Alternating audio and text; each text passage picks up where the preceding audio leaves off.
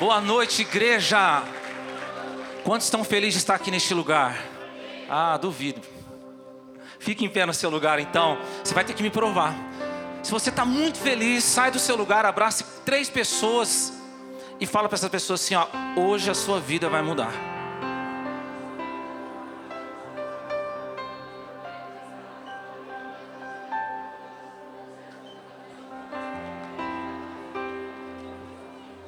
Depois, depois você não senta não, fica em pé.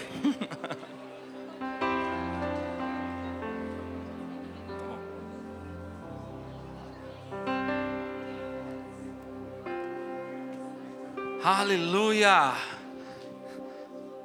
Quantos estão sentindo Jesus aqui? Glória a Deus. Quantos já receberam aí uma palavra de quem te abraçou aí? Quantos foram abençoados?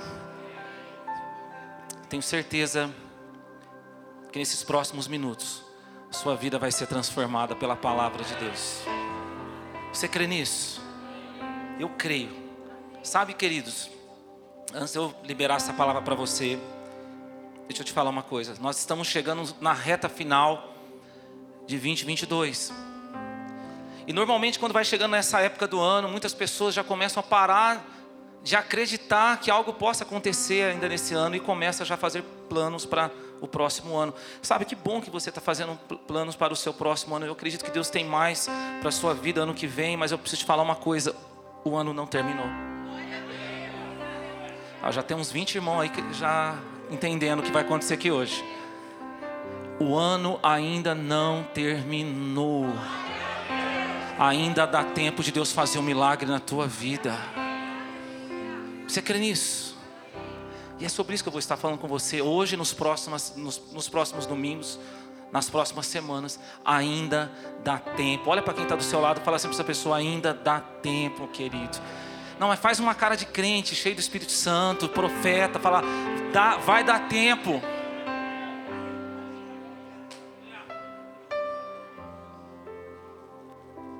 Amém? Porque Ele vive, eu posso. Erga suas mãos, diga isso. Porque Aleluia! Temor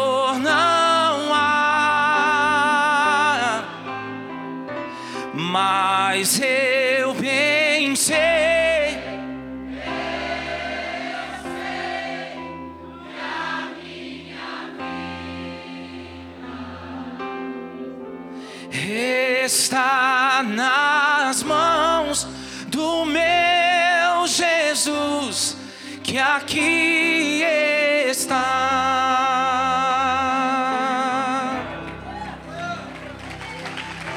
Aleluia! Você pode dar um brado de adoração essa noite e diga aleluia! Vamos na igreja, vamos encher este lugar de adoração. Erga suas mãos ao céu, Pai. Nós queremos orar nessa noite. Deus, nós acreditamos que nesses próximos minutos a nossa vida vai mudar pela revelação da tua palavra. A tua palavra é criativa, a tua palavra gera.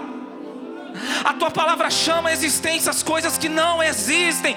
Tem pessoas que estão aqui nessa noite que precisam que coisas que não existem venham a existir. E eu creio, Deus, que o Senhor vai operar sinais e maravilhas aqui nessa noite.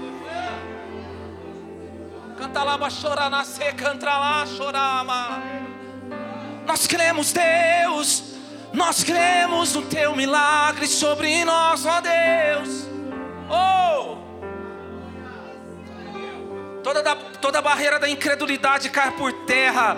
Toda frieza, toda apatia que tenta, Deus tenta vir sobre os nossos corações, seja arrancado agora. Que o coração de cada pessoa comece a queimar aqui pela tua presença. O Senhor está neste lugar. Eu creio que o Senhor vai tocar vidas aqui nessa noite. Oh! Santo é o teu nome, Jesus. Bendito é o teu nome, Senhor. Fale conosco.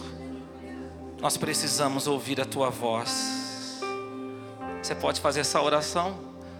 Coloca a mão no teu coração e diga: Jesus, eu preciso sair daqui diferente. Diga assim: Jesus, eu tenho uma semana pela frente. Eu preciso sair daqui diferente. Fala comigo, eu quero te ouvir.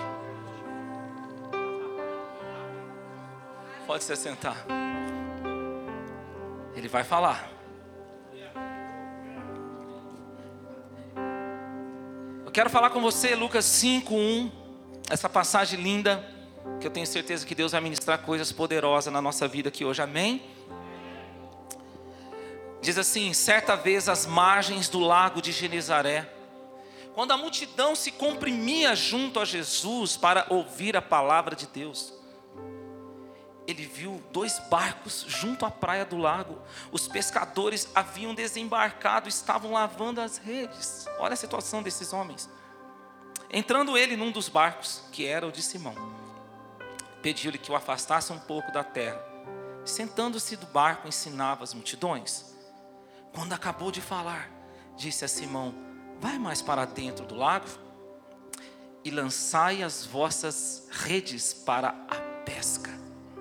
Simão disse: Mestre, trabalhamos a noite toda, diga comigo, a noite toda, nada pescamos, mas por causa da tua palavra lançarei as redes. Feito isso, apanhar uma grande quantidade de peixes, tantos que as redes começaram a se romper. Ei, queridos, Pedro, juntamente com seus sócios, aqueles homens que trabalhavam com ele, eles trabalharam a noite toda, eles não pegaram nenhum peixe. Dá para vocês imaginar o tamanho da frustração que estava o coração daqueles homens, da decepção. Porque, entenda, é, aquilo ali não era uma pesca esportiva. A Bíblia fala que Pedro tinha sócio, eles estavam trabalhando. Ali estava a vida financeira deles. Ali estava o sustento daqueles homens. Não pegaram nenhum peixe. Dá para você imaginar a frustração? Se fosse uma peça esportiva, já seria frustrante, sim ou não? Quem é que pesca? Deixa eu ver. Aí estão os pescadores de plantão aí. Já, já teve essa experiência de pescar e não pegar nada? Quem já viveu isso? Ah, ninguém levanta a mão. Né? Deixa eu te contar uma história. Há uns bons anos atrás, eu juntamente com meu pastor e alguns amigos, nós saímos de férias e Estávamos nessas férias ali curtindo, e de repente esses caras começaram a falar assim: ah, nós, vamos, nós vamos fazer uma pescaria, e essa pescaria vai ser muito boa. E começaram a organizar a pescaria, aí contrataram um guia, né? Pegaram um cara que ia levar, que ia guiar para aquela pescaria. E eu só olhando todo aquele movimento. E eles me convidaram para a pescaria, por educação. Porque eu não entendo nada de pesca. Eu falei, eu vou com vocês. Gente, tudo organizado. Quando esse guia foi pegar a gente lá, o cara estava bêbado. Eu falei, agora, eles falaram, agora a gente tem que ir, né? Já está tudo certo, já está tudo organizado. E fomos. 11 horas da noite chegamos naquele lugar. Estávamos lá. 11 horas. Meia-noite. Ninguém pegou nada. Uma hora da manhã, ninguém pegou nada duas, nada, três, nada, quatro da manhã, nenhum peixe.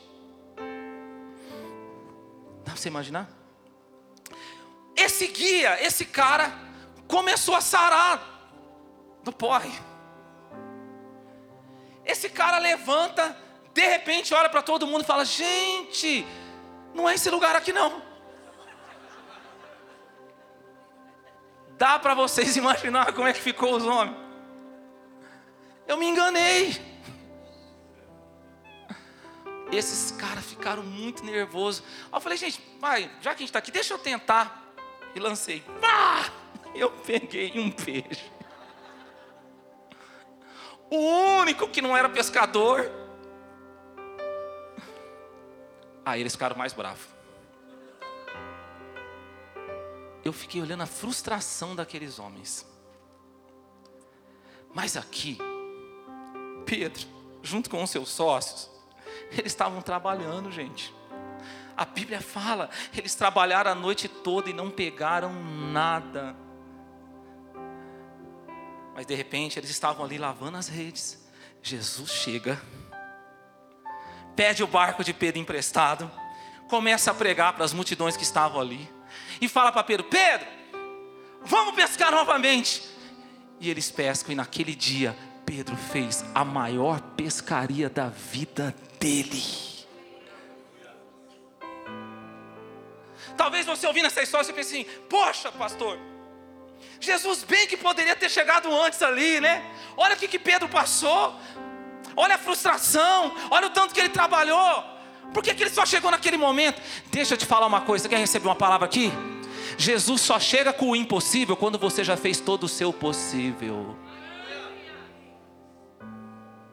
Vou falar de novo, tem gente que já pegou. Jesus só chega com o impossível quando você já fez todo o seu possível. Ei, querido, deixa eu te falar uma coisa. Não desista, ainda dá tempo. Se Deus tem algo na sua vida nesse ano, faça todo o seu possível, que antes do ano terminar, Ele vai trazer o impossível na tua vida. Você não vai virar esse ano da mesma forma, Ele vai fazer o impossível acontecer. Então ele não traz o impossível enquanto você pode fazer o seu possível, porque se ele trouxer, você vai achar que foi o seu possível. Foi pelo que você fez. Então na hora que você faz tudo o que tinha que fazer, Jesus fala: agora eu cheguei. Vamos de novo. Eu vou fazer o impossível acontecer. Gente, vocês estão pegando essa palavra? Você tem crente aqui? Olha para o teu irmão e fala: meu irmão, você está ouvindo isso? Deus tem o impossível para liberar na tua vida. É sobre isso que eu quero falar com você hoje. As marcas de alguém que está vivendo o impossível de Deus. Levante sua mão direita e diga assim: Eu vou viver. Não, isso aí eu não estou acreditando em você, não. Imagina o diabo, hein? Levante sua mão e diga assim: ó, Eu vou viver o impossível na minha vida. Bate a mão na mão do irmão do celular e fala: Você vai viver o impossível, meu filho. Quantos creem nisso? Olha as marcas de alguém que está vivendo o impossível. Olha só, Lucas 5, versículo 7, diz assim: Acenaram então aos companheiros que estavam no outro barco para virem ajudá-los. Eles foram e encheram ambos os barcos, tanto que quase iam a pique. A primeira marca está aqui. Quem está realmente vivendo o impossível de Deus, compartilha do milagre. Quem está vivendo o impossível de Deus compartilha do milagre. A primeira coisa que Pedro fez, olha isso, ele fez sinal para os seus companheiros: Oh, deixa eu compartilhar um milagre com vocês. Queridos, quem está vivendo o impossível, compartilha. Eu e você, nós fomos chamados para compartilhar. Nós somos chamados para compartilhar. A primeira ação de Pedro foi essa: Ó, oh, recebi o um milagre, vou compartilhar. Amém, queridos. Você pode falar para o seu vizinho e falar: compartilha, meu filho. Gente, eu sou uma pessoa que estou sempre compartilhando a, a, divulgação, a divulgação dos cultos. Todo, tudo quanto é coisa que tem da igreja, eu, compartilho. Amém, gente? E eu me lembro um tempo atrás que eu compartilhei com uma pessoa, falando ali da divulgação do culto, a pessoa falou para mim, pastor, não precisa mandar não, que eu não vou esquecer do culto não. Eu falei, filho, eu não estou mandando porque para você vai esquecer, eu sei que você não vai esquecer do culto. Eu estou mandando para você compartilhar com pessoas que ainda não conhecem Jesus. Fala para o seu irmão assim, ó, pega aí, filho. Nós fomos chamados para compartilhar. Sabe qual é o problema? Muitas vezes nós estamos no reino de Deus com mentalidade do reino das trevas. A pessoa está no reino de Deus, mas ela ainda pensa como no reino das trevas. Ela acha o seguinte: que ela está em vantagem quando alguém está fazendo algo para ela. Querido, você está em vantagem quando você está fazendo algo por alguém. Posso pregar aqui, igreja? Você não está em vantagem quando alguém está fazendo algo por você. Você está em vantagem quando você está fazendo algo por alguém. Jesus disse: melhor coisa é dar do que receber. Amém. Melhor é dar do que receber. Isso, às vezes até nas nossas reuniões aqui, né? Chega aquele momento do culto e a gente fala: Ei, olha para o seu irmão aí, deixa Deus tocar no teu coração e paga um lanche para mim hoje. Não é assim que a gente fala? Queridos, tem que mudar, você tem que falar assim: ó, Ei, querido, deixa Deus te usar e recebe o lanche que eu vou te pagar essa noite. Você pode falar isso para o seu irmão? Fala assim: ó, recebe a benção que eu vou te entregar hoje.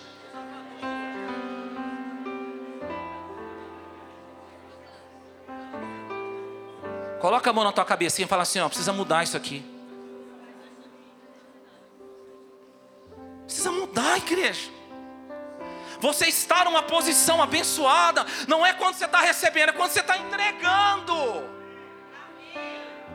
Isso é o reino de Deus. Nós precisamos entender essa realidade. Ei, olha só, vou, vou te liberar uma chave aqui, amém? Olha só, quando Pedro recebeu um milagre, ele tinha duas opções. Ou ele compartilhava o que ele tinha recebido, ou ele então não ia poder retirar todo o milagre do mar. Ó, tem gente que já está pegando aí. Ou ele compartilhava o milagre, ou então ele não ia viver todo o milagre. Tem pessoa que acha assim: não vou compartilhar o milagre, eu vou ficar com menos. Querido, que isso seja quebrado em nome de Jesus. Começa a compartilhar o milagre na sua vida, e você vai ver que o milagre que Deus fez por você é muito maior do que você imagina, que tem muito mais peixe na tua rede. E à medida que você vai liberando, que você vai compartilhando, Deus vai derramando. Você vai liberando, Deus vai derramando. E chega uma hora que o seu cálice transborda. Oh! Olha para o seu irmão e fala: Vamos compartilhar. O povo de Deus é um povo livre, amém. Você pode dizer assim: Eu sou livre. Então, essa é a primeira marca. A segunda marca, versículo 8 diz assim: Ao ver isso, Simão Pedro prostrou-se aos pés de Jesus, dizendo: Afasta-te de mim, Senhor, porque eu sou um homem pecador dor. Olha aqui a segunda marca de quem está vivendo o impossível. Quem está vivendo o impossível se constrange com a graça de Deus. Quem vive o impossível se constrange com a graça de Deus. Pedro olha para Jesus e fala: Jesus, não, Jesus, se afasta de mim. Eu sou muito ruim, Jesus. O Senhor é muito bom. Eu não mereço isso, Jesus. Será que a gente tem se constrangido com a graça de Jesus? Queridos, um dia Jesus esteve naquela cruz. Aquele que era inocente. Ele derramou sangue por mim, por você foi obediente até a morte morte de cruz por causa dos nossos erros, por causa das nossas falhas, dos nossos pecados. Deus sangrou por você. Deus sangrou por nós. E ao terceiro dia ele ressuscitou, a morte não pôde deter, ele venceu a morte, ele ressuscitou e nos deu vida eterna. Isso tem que nos constranger. Não é possível isso, não, isso tem que nos constranger, isso tem que arrancar lágrimas dos nossos olhos.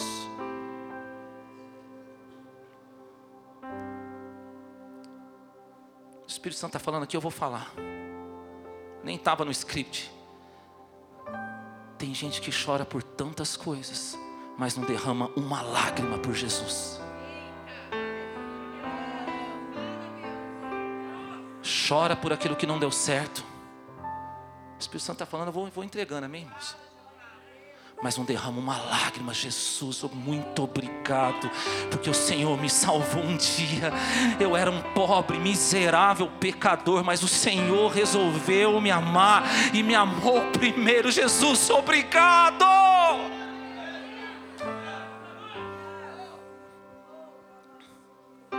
Sabe, quem não se constrange com a graça, aleluia.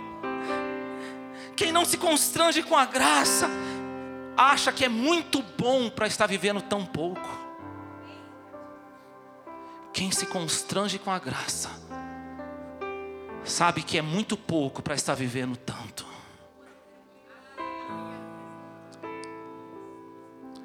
Olha com amor para essa pessoa, com amor. Fala para o seu irmão assim: ó, você está vivendo muito mais do que você merece. Isso não quer dizer que você não pode sonhar, que você não pode buscar em viver mais, não tem nada a ver. Mas Deus não faz porque nós somos bons, Deus faz porque Ele é bom. Então quem não se constrange com a graça, sabe o que acontece? Vai para o território da murmuração, e a murmuração atrai o anjo destruidor, diz a palavra de Deus. Mas quem se constrange com a graça, vai para o território da gratidão, e a gratidão atrai a multiplicação. João capítulo 6, Jesus ali diante de uma grande multidão para alimentar, foi dado para ele cinco pães e dois peixes. Jesus pega aquilo, ele não murmura, pelo contrário, ele dá graças, ele agradece, aquilo se multiplica, alimenta toda a multidão e ainda sobraram doze cestos cheios de pães. Ei, querido, pega essa chave. Se você se constranger com a graça de Deus, se você for grato ao Senhor, o que você tem vai multiplicar, vai suprir todas as suas necessidades e ainda vai sobrar para você ajudar outras pessoas.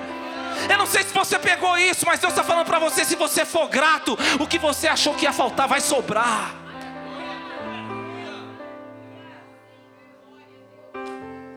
Irmão, se essa palavra entrar no teu coração hoje, ninguém te segura. O que você achava que ia sobrar, seja grato. O que ia faltar, seja grato. Deus vai fazer sobrar na tua vida. Amém.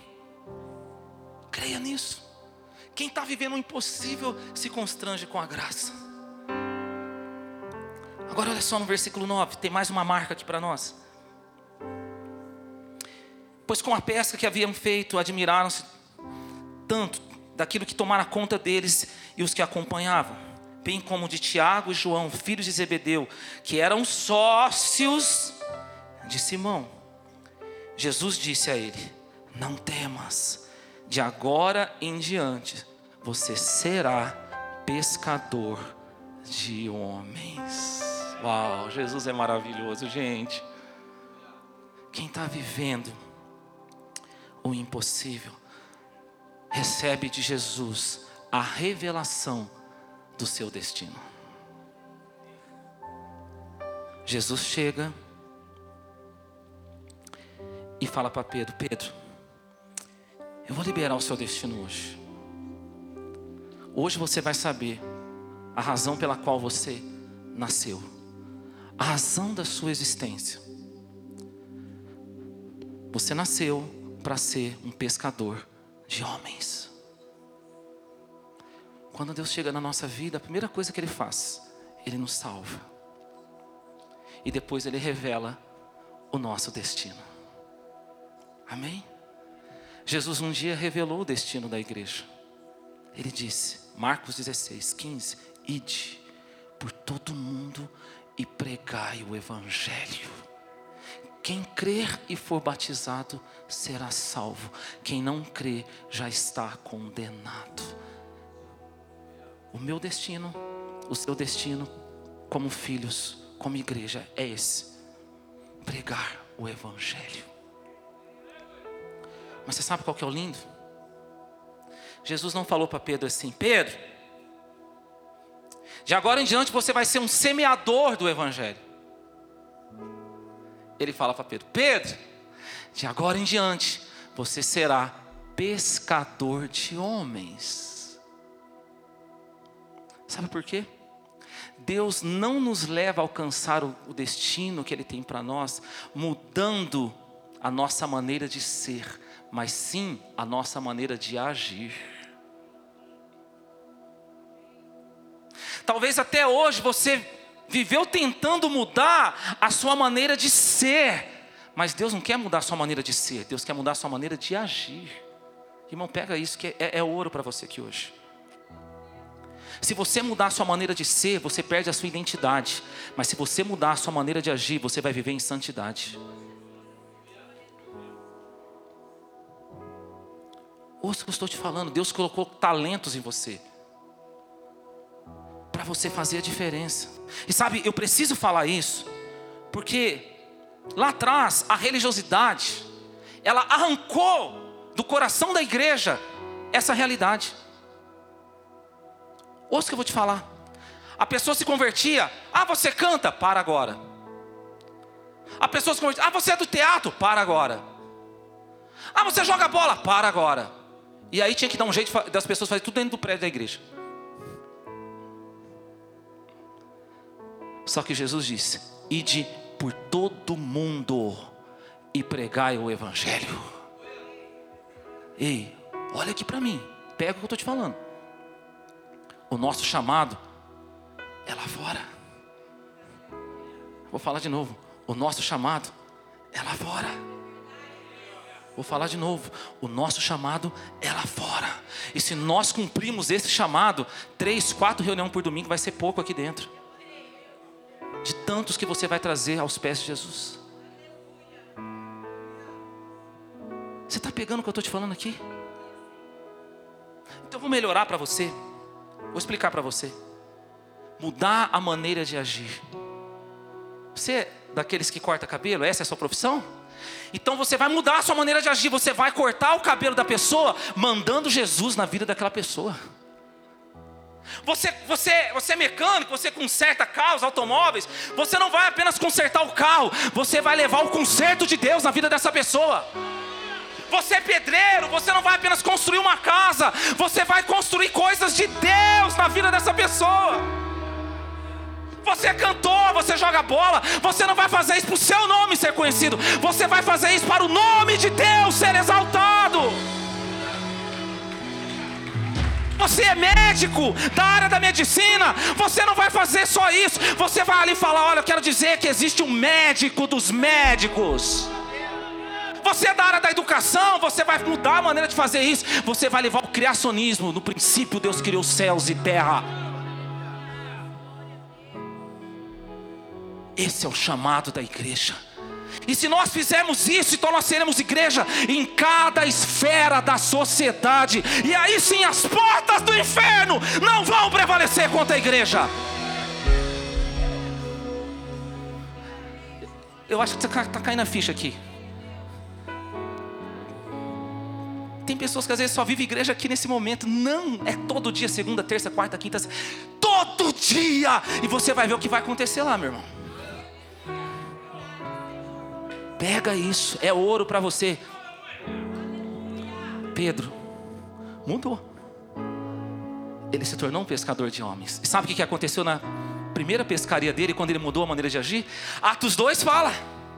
Na sua primeira pescaria, quando ele mudou a maneira de agir, Pedro pregou o Evangelho naquele dia, quase 3 mil pessoas foram batizadas. Na sua segunda pescaria, mais 5 mil pessoas foram acrescentadas. Nunca mais Pedro teve uma pescaria fracassada, ele rompeu.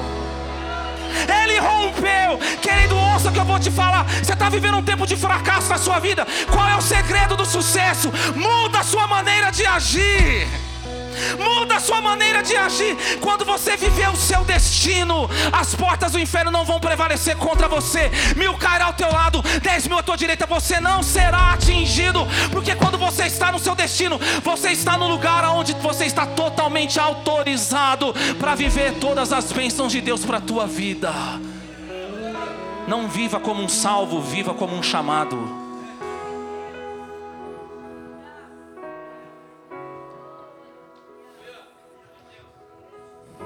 Você não foi chamado para ser salvo, você foi salvo para viver o chamado.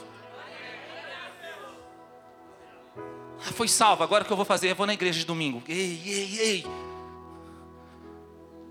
Para com isso, isso é pouco. Você foi salvo para viver o chamado de Deus na tua vida. Eu não posso deixar de falar isso para você. quando você viver isso, sua vida nunca mais será a mesma. Pode ter certeza. Nunca mais, aonde você estiver e o que você estiver fazendo, vai ser diferente. Quantos querem? Quantos ainda querem o impossível de Deus? Levante as suas mãos assim aos céus, antes de você ficar em pé. Vai no seu lugar. Eu sinto que Deus está visitando a igreja com revelação aqui. Você quer ser usado por Ele, já começa a falar: Deus, quando eu levantar aqui hoje, eu quero que o Senhor me capacita, porque eu quero ser usado pelo Senhor. Que não passe de mim o tempo da tua visitação. Que não precisa vir uma outra geração para fazer aquilo que eu não fiz na minha. Ore canta lá, maçara, machura. Que não precisa vir, que essa outra geração faça coisas que eu não fiz, mas que não precisa fazer o que eu não fiz. Que não passe de mim o tempo da visitação. Você pode fazer essa oração.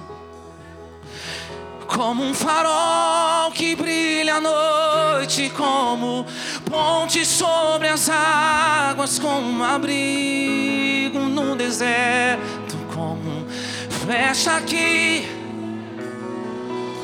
eu quero ser usado da maneira que te agrade em qualquer hora e em qualquer lugar. Eis aqui a minha vida, usa-me, Senhor, usa-me, sonda-me, Senhor, e me conhece, quebranta o meu coração. Transforma-me conforme tua palavra e enche-me até que em mim se ache só a ti. Então, pode falar isso para ele? Usa-me, Senhor. Vamos lá, diga para ele: usa-me, usa-me como um farol que brilha à noite, como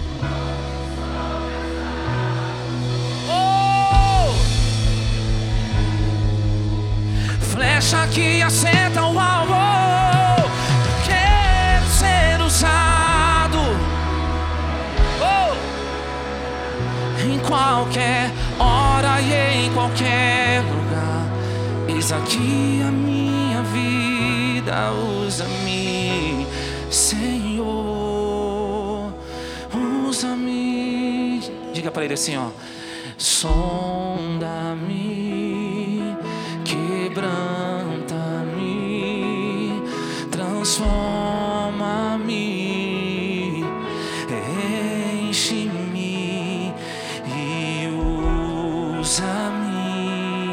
Diga, sonda-me, quebranta-me, transforma, transforma, Senhor.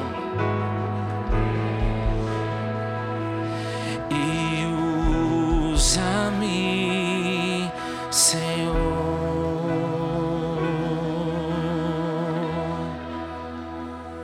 Tem pessoas que Deus está levantando aqui essa noite.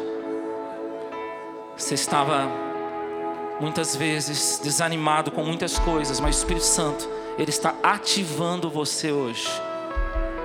Ele está ativando, você não vai parar, você vai continuar, porque a estrada é longa. A jornada é longa. Deus só começou a fazer a boa obra na tua vida. Ele vai terminar. Aquele que começou, ele vai terminar.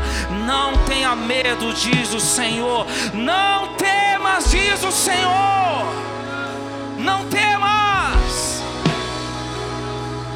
Eu não vou parar. Estrada é muito longa, vou continuar. Mesmo em meio às lutas, eu não estou só, te sinto aqui. A vida é mesmo assim. Cante a ele, diga: Tantas aflições eu tenho que enfrentar, está sempre a me proteger. Te sinto aqui. Vamos lá, declare isso, diga com fé. Quando o vento sopra contra mim e os problemas tentam me abater, eu me lembro grande, eu sou me enviou. Eu tenho um chamado,